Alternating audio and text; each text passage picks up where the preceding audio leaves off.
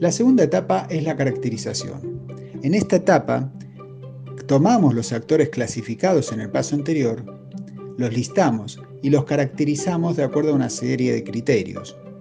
Estos criterios son seis. El primero de ellos es el de los intereses. Acá tenemos que preguntarnos, para cada actor, ¿qué espera del proyecto? ¿Cómo el proyecto afecta positiva o negativamente sus beneficios o su calidad de vida? ¿Cuáles son sus necesidades o aspiraciones? ¿Cuáles son sus temores?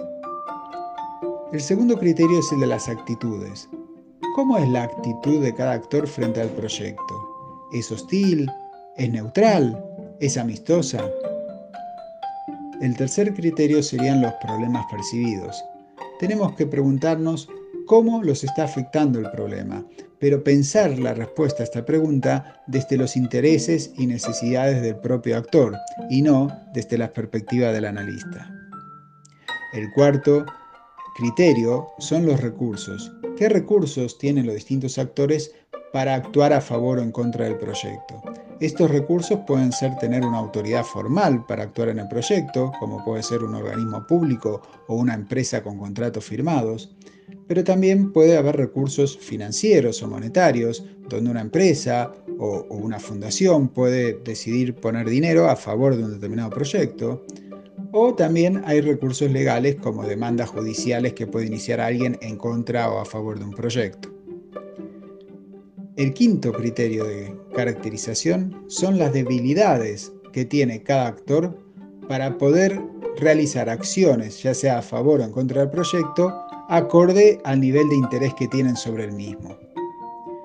Por ejemplo, una posible debilidad de un grupo o de un actor puede ser la falta de coordinación. Si un proyecto afecta a un numeroso grupo de gente pero que no está coordinada o organizada en una asociación, una empresa o un organismo, ¿sí? entonces esas personas no van a tener la capacidad organizacional y de cooperación para poder actuar acorde al nivel de interés que tienen en el proyecto.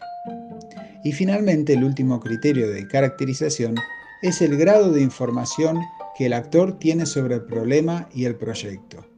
Esto más allá de lo que a ellos les afecta.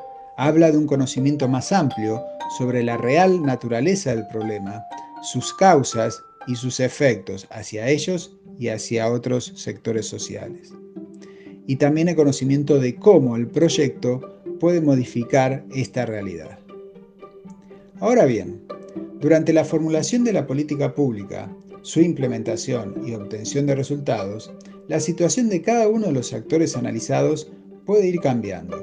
Entre otras razones, porque sus intereses, sus necesidades y sus expectativas dependen de la etapa en la que nos encontremos del ciclo de vida de un proyecto. Entonces es muy importante estar atentos a esos cambios y hacer un seguimiento permanente de los actores y, seguir caracterizándolos a lo largo del tiempo.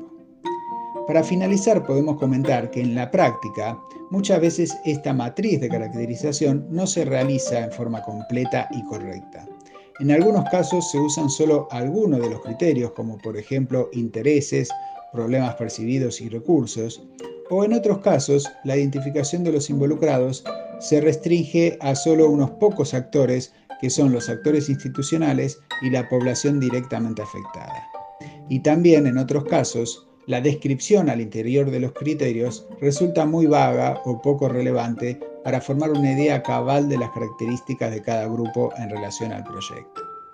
No obstante, sea un proceso complicado, complejo, que no es sencillo, esta caracterización es fundamental y es necesario realizarla adecuadamente para la formulación de la política pública y la definición de estrategias y de objetivos.